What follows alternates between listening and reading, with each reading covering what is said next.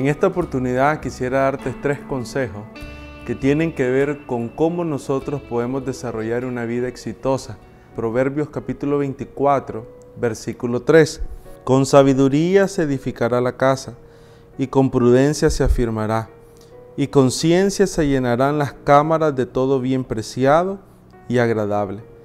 En este pasaje podemos encontrar tres principios poderosos, tres consejos poderosos de la palabra del Señor que nos van a ayudar a desarrollar esa vida exitosa que anhelamos para nuestra familia y para nuestra vida. El primero tiene que ver con la palabra sabiduría. Lo primero que dice el proverbista es, con sabiduría se edifica la casa. Todos los días, cada mañana, en cada momento, nosotros estamos edificando nuestra vida, estamos edificando nuestra casa. Estamos construyendo todo lo que tiene que ver con nuestra familia y con nuestro hogar. Y eso tiene que ver con la toma de decisiones.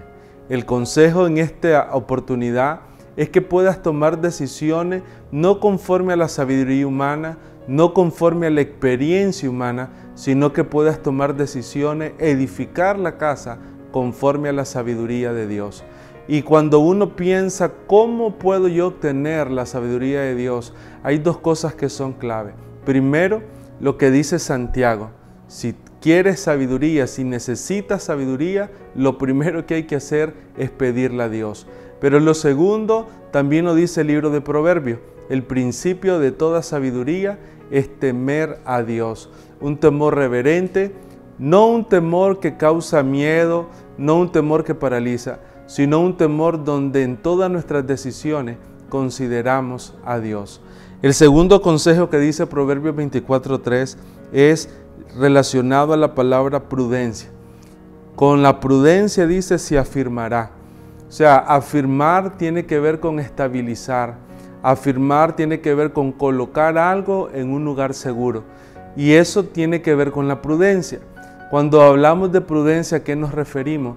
La prudencia tiene que ver con la capacidad que tenemos de poder visionar los peligros.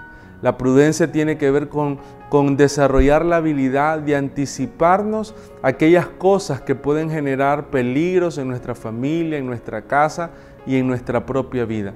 La Biblia dice que con sabiduría edificamos, pero con la prudencia, con la capacidad de ver más allá de lo natural, nuestra casa se afirma.